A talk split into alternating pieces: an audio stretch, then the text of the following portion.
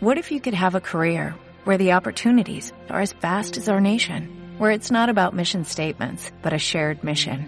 At U.S. Customs and Border Protection, we go beyond to protect more than borders, from ship to shore, air to ground, cities to local communities. CBP agents and officers are keeping people safe. Join U.S. Customs and Border Protection and go beyond for something far greater than yourself.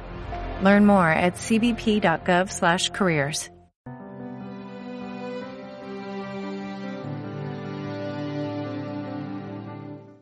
Alabado sea Jesucristo, presente en todos los sagrarios del mundo. Sea por siempre bendito y alabado. En el nombre del Padre, del Hijo y del Espíritu Santo. Estamos en el Ecuador de nuestro retiro, este retiro eh, mundano en el que estamos reflexionando sobre nuestra relación y participación en nuestra cultura, en el mundo, en nuestra sociedad y las posibilidades que tenemos de hacerlos mejores, de mejorar nuestro mundo, de mejorar nuestra cultura, de eh, mejorar la sociedad en la que vivimos para que de cara a Dios respondan como Dios lo quiere. Estamos intentando hacer el retiro que más conviene a nuestro mundo que hagamos. Y lo estamos haciendo también de manera un poco autosuficiente, como en un autoservicio cada uno de nosotros nos hemos hecho nuestro horario particular, lo estamos haciendo en silencio, con desconexión diurna, y, y vamos avanzando. Ahora vamos a meditar, a reflexionar delante del Señor, en la presencia de Dios, sobre uno de los eh, supuestamente más importantes sostenes de la cultura contemporánea es el materialismo. Y en concreto cómo se articula ese materialismo en las relaciones económicas. Vamos a hablar de el afán de dinero y vamos a hablar en positivo de la gratuidad. De la gratuidad, del regalo y de la generosidad. La generosidad es una virtud. El regalo es un cimiento relacional necesario. La gratuidad se desprende del mensaje del Evangelio. Explícitamente lo dice el Señor. Gratis lo recibisteis, dadlo gratis. Sin embargo, observamos que en nuestra cultura priman, aparentemente priman, otros valores. Hay una palabra que a este que les habla, a un servidor, no le gusta mucho y que se usa bastante, que es la palabra competitividad. A nuestros hijos se les educa en la competitividad. Tienen que ser competentes. Tienen que ganar en las competiciones y no ya solo en las competiciones deportivas. Tienen que ganar en las competiciones económicas. Y la máxima muestra de valor la representa el dinero. tanto tienes, tanto ganas, tanto vales. ¡Qué error! ¡Qué gran error! Los que se dedican a enseñar economía y empresa, al observar que en el mundo real, independientemente de lo que opine la opinión pública y la cultura eh, más o menos académica, observando que en el mundo real prima más la cooperación que la competencia, han ideado un término eh, que intentan utilizar en sustitución del de competitividad. Y algunos economistas hablan de coopetencia, coopetencia, una mezcla de cooperación y de competencia, dándose cuenta de que eh, quizá eh, más que la competitividad, lo que prima en la sociedad es la cooperación. También en el ámbito económico. Sin cooperación no hay sociedad viable.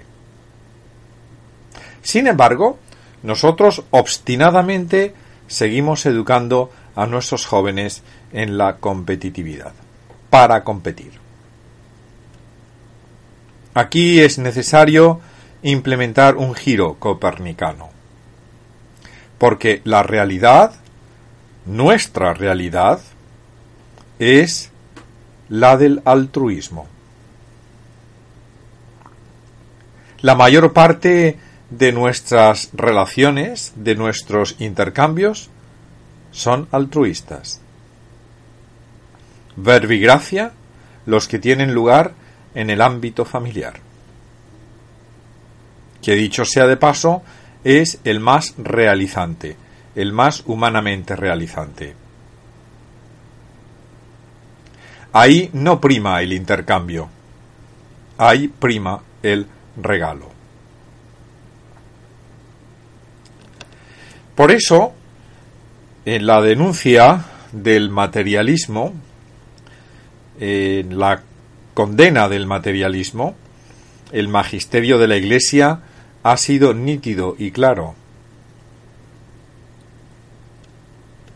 Algunos profesores, refiriéndose a esa doctrina que apunta a que la racionalidad económica depende del beneficio y que el comportamiento económico normal es el de la competitividad, una doctrina que algunos etiquetan como eh, economía neoclásica, hablan, refiriéndose a esta teoría, como el demonio neoclásico.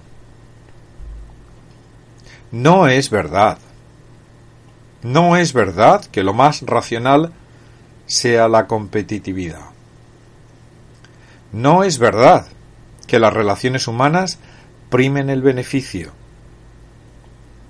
Porque observamos que la gratuidad, que el regalo, se da en la sociedad y no en poca monta. Lo que más nos importa lo regalamos. El amor se regala, no se intercambia. La caridad no es intercambio, no es un intercambio de favores. La caridad es desinteresada.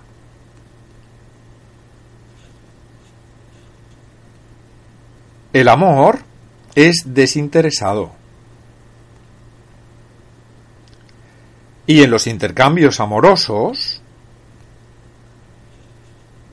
no prima la satisfacción propia, sino la ajena justamente lo opuesto.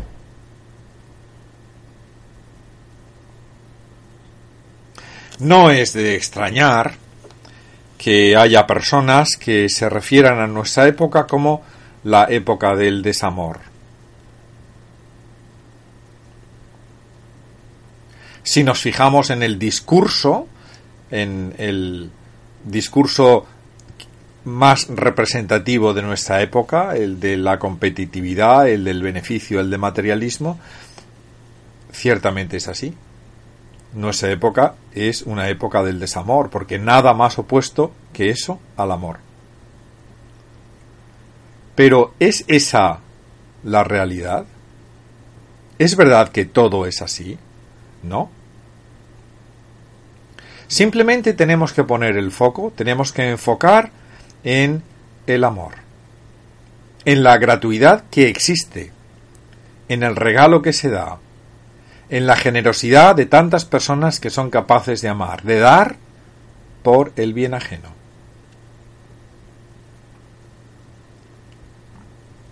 Es una cuestión de enfoque.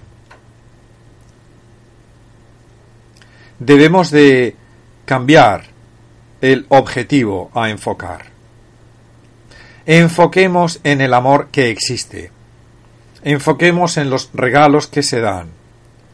Enfoquemos en la gratuidad que se vive, en la familia, en la comunidad. No es verdad que la gente sea naturalmente egoísta. No es verdad.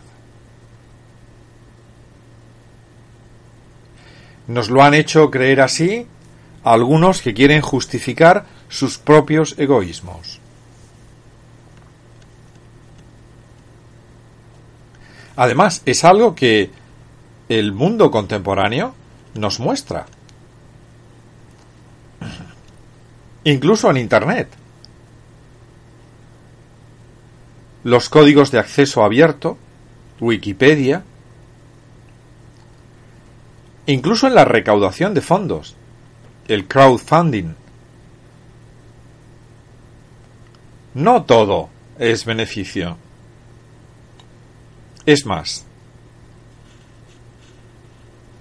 en nuestra sociedad prima más el regalo que la posesión.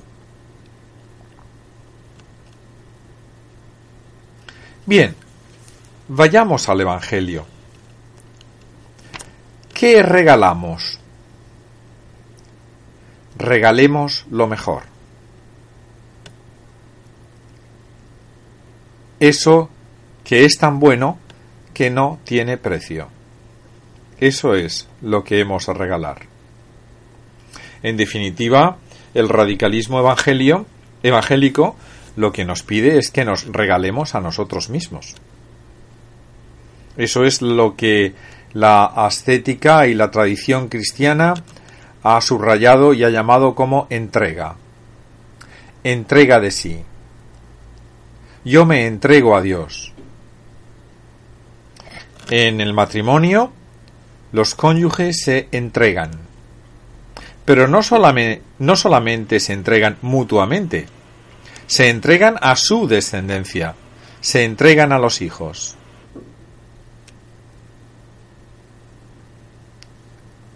Una familia se basa en la entrega, en el regalo. Y nuestro ADN más íntimo es un ADN familiar. Nosotros todos somos hijos, lo repetíamos en otra plática. La importancia de la filiación. Y ser hijo es haber sido regalado.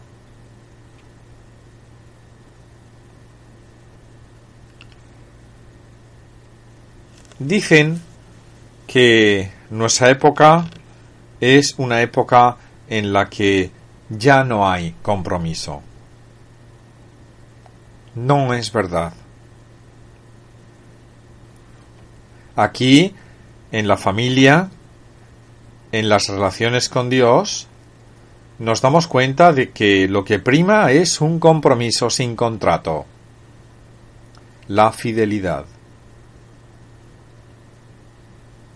Desterremos de nosotros ese prejuicio neoclásico de pensar que somos tontos si no nos beneficiamos en algo, que somos estúpidos si no robamos, que somos unos disminuidos psíquicos si no nos apropiamos de lo ajeno. Comprometidos gratuitamente. Eso es la entrega. Eso es el regalo. Cuando yo regalo algo a alguien, pues es como si le diese algo de mí. Y esa persona, cualquier persona que recibe un regalo, lo normal, lo lógico, es una muestra de agradecimiento. Un agradecimiento que queda dentro para siempre.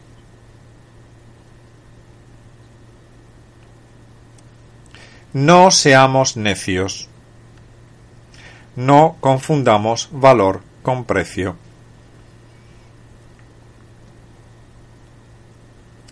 Traemos aquí a colación esas esas imágenes tan bonitas del regalo, de la generosidad, de la gratuidad.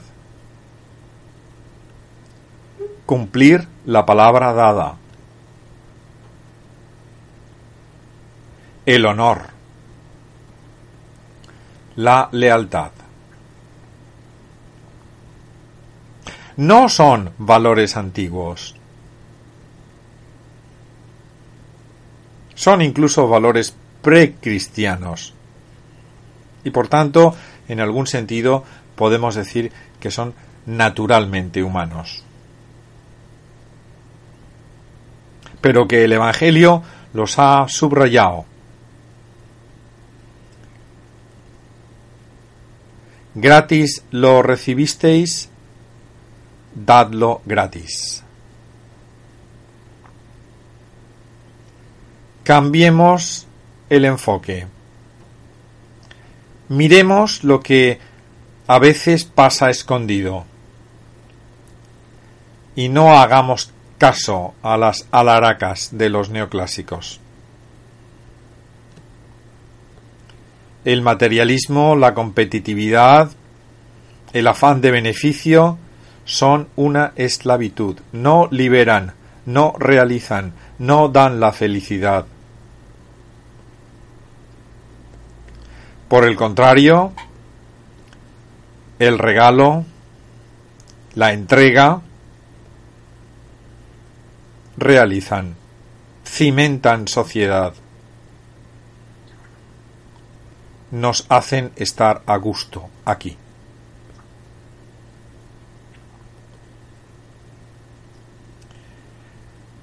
Ponemos todos estos pensamientos en el regazo de la Virgen.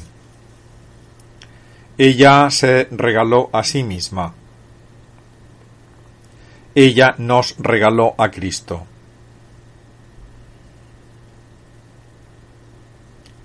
Y le pedimos que sea nuestra patrona en el regalo, que aprendamos de su generosidad para ser mejores y hacer mejores a los demás. Como siempre, al terminar nuestra plática, recordamos algunos santos. Y esta vez miramos el calendario, el santoral del mes de julio. El día 6 celebramos a Santa María Goretti, que murió por defender su pureza en 1902. Eh, les invito a que lean un extracto de su vida. Y el día 22 conmemoramos la festividad de Santa María Magdalena. Mujer, laica.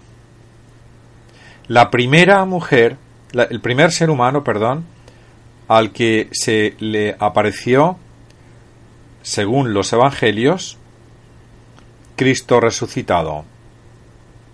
Ello no obsta para que algunos piensen que antes se apareció a otras personas que no se relatan en los Evangelios, por ejemplo, a su Santísima Madre. Pero la Magdalena es para nosotros también un ejemplo. De ella había echado Dios siete demonios. Y después le sirvió, como otras mujeres. Qué ejemplo para todos nosotros, hombres y mujeres. Pongamos nuestros propósitos en el sagrario y regalemos, regalemos al Señor nuestras ganas de corresponder. Le damos también gracias. Que así sea.